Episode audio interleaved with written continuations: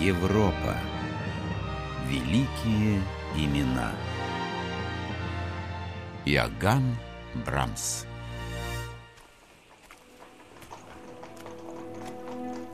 Последний сентябрьский день 1853 года в Дюссельдорфе, в доме великого немецкого композитора Роберта Шумана, некий молодой человек, приезжий из портового города Гамбурга, играл на рояле свои сочинения.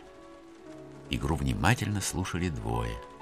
Сам хозяин дома, Роберт Шуман, и его жена. Музыка человека, которого они видели впервые – произвела на них огромное впечатление. Я не привык бросаться словами. То, что вы сыграли сейчас, поверьте мне, гениально. И я много виноват перед вами, дорогой друг.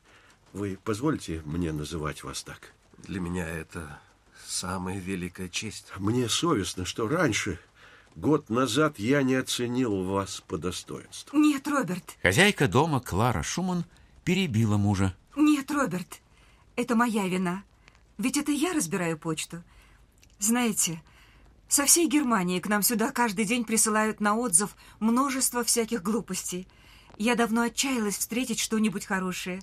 И, наверное, однажды вместе с пачками песенок «Люби меня, как я тебя» не глядя выбросила и ваши замечательные пьесы в корзину. Простите. Лучшая пианистка своего времени, женщина классической красоты, мать шестерых детей, сейчас она ждала седьмого ребенка. Клара Шуман была старше гостя на 14 лет, и под ее ласковым взглядом молодой человек смутился. А вы простите меня за вторжение. Это была такая дерзость с моей стороны явиться незваным, без рекомендательных писем и отнять у вас целый вечер. Простите. О чем, о чем вы говорите, друг мой? Ваша музыка – самая лучшая рекомендация. Отныне и навсегда мой дом открыт для вас. Извини, для тебя, Йоган. Йоган Брамс. Так звали молодого человека, выросший в унизительной бедности, сын оркестранта и швеи, вдруг становится знаменитостью. Через две недели музыкальную газету с его именем рвут на расхват – Великий молчальник Роберт Шуман впервые за последние 10 лет выступил там со статьей о своем новом друге.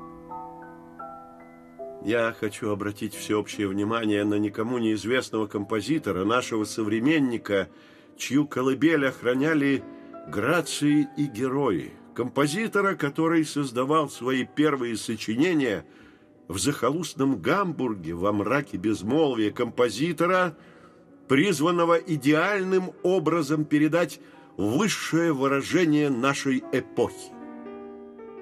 Статья ошеломила прежде всего самого Брамса. Боже мой, он называет меня музыкальным мессией. И как мне с этим теперь жить? Только остается, что работать на пределе. Ведь до конца моих дней каждое мое новое сочинение должно соответствовать этим обязывающим словам. И теперь, как, впрочем, и раньше, он работает на пределе. Фортепианную сонату, опус номер два, он посвящает высокоуважаемой Кларе Шуман. Для посвящения самому Роберту Шуману Брамс ни одно из своих сочинений не считает достойным. Дневники Роберта и Клары полнится восторженными записями о Брамсе, человеке и композиторе. Супруги видят в нем своего доброго гения. Кажется, что с его появлением в их жизни то мрачное и страшное, что им приходится тщательно скрывать ото всех, покинуло их дом навсегда. Но всего лишь пять месяцев длится дружба этих выдающихся людей. 27 февраля 1854 года в жизни Роберта Шумана произошла ужасная катастрофа. Нервное расстройство, терзавшее его с перерывами несколько последних лет, приняло невыносимые формы. Спасаясь от адских голосов, которые преследовали и мучили его, он бросился в волны Рейна. Его спасли, но разом его оказался полностью во власти безумия. житейски беспомощная Клара пребывает в подавленности и растерянности. Брамс приходит к ней на помощь. Достопочтенная фрау Шуман. Да? Позвольте мне, вашему преданному другу, взять на себя хоть бы часть забот, которые непосильным грузом в одночасье легли на ваши плечи. Брамс делает все, что в его силах, чтобы помочь несчастной, почитаемой им женщине. Он берет на себя все хлопоты, связанные с содержанием безумца. Пока Клара, вынужденная зарабатывать деньги, выступает с концертами, Брамс присматривает за ее детьми, и происходит чудо. Он не дает ей впасть в отчаяние. Проходит месяц за месяцами, и он понимает, что любит Клару и будет любить только ее одну всю свою жизнь.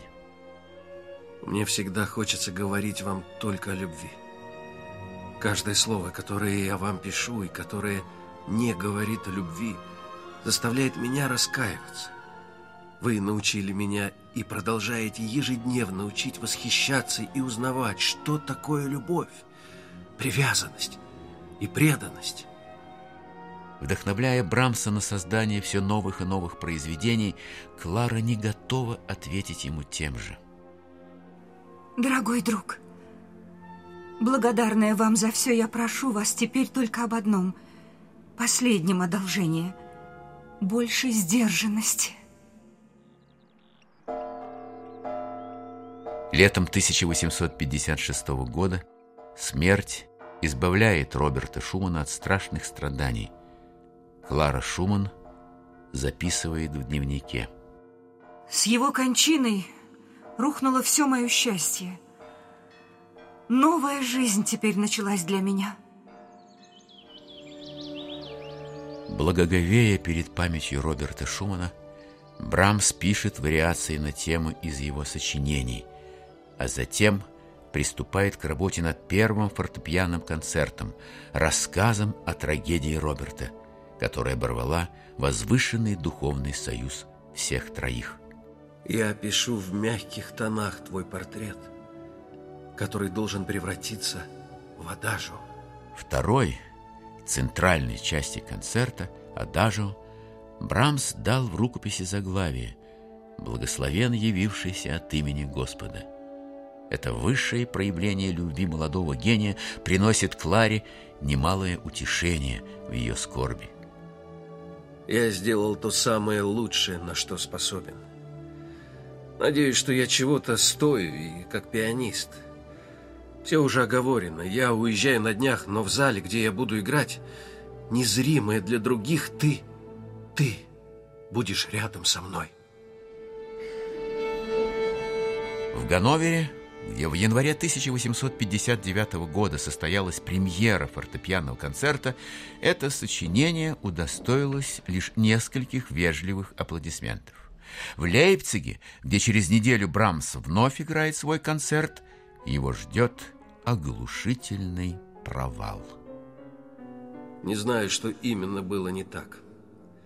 Конечно, легче всего обвинить во всем публику, сказать, что эти олухи ничего не понимают, или сказать, что я не был в ударе.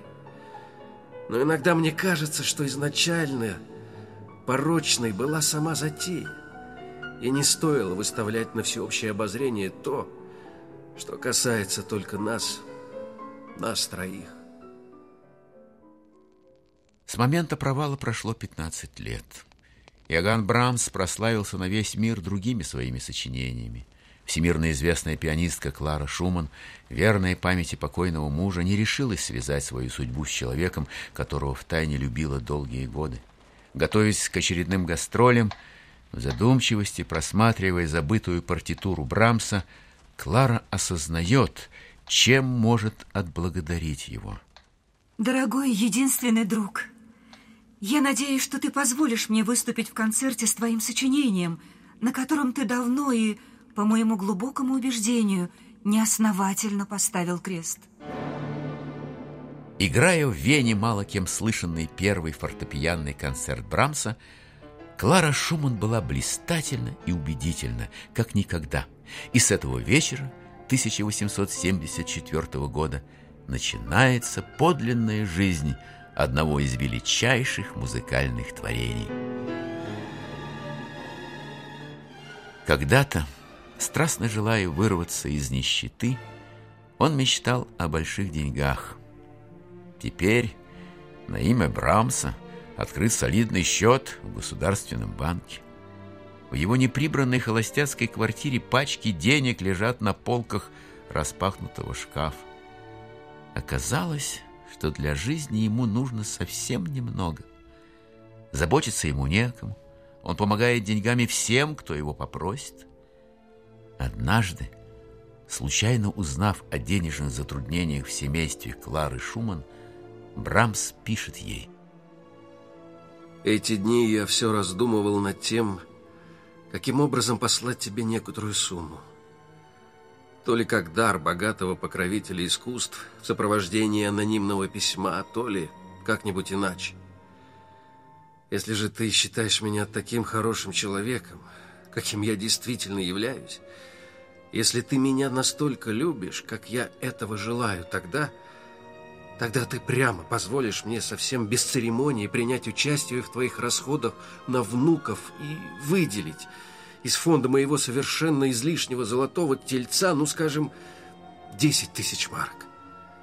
Ты только представь себе, какую большую радость доставит мне это дело, если ты ответишь мне просто ясно, своим милым «да». Дорогой единственный друг мой, к числу стольких благодеяний по отношению ко мне и к моему семейству ты прибавляешь еще и это – и я говорю тебе именно так, как ты просишь. Да, да, да.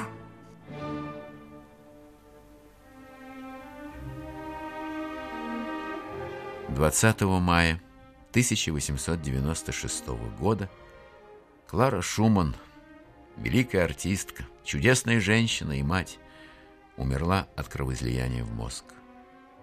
Брамс потерял ту, которая по его собственным словам, являлась самым прекрасным опытом моей жизни, величайшим богатством и самым благородным ее содержанием. Композитор узнал о смерти Клары слишком поздно и немедленно выехал во Франкфурт, туда, где она скончалась.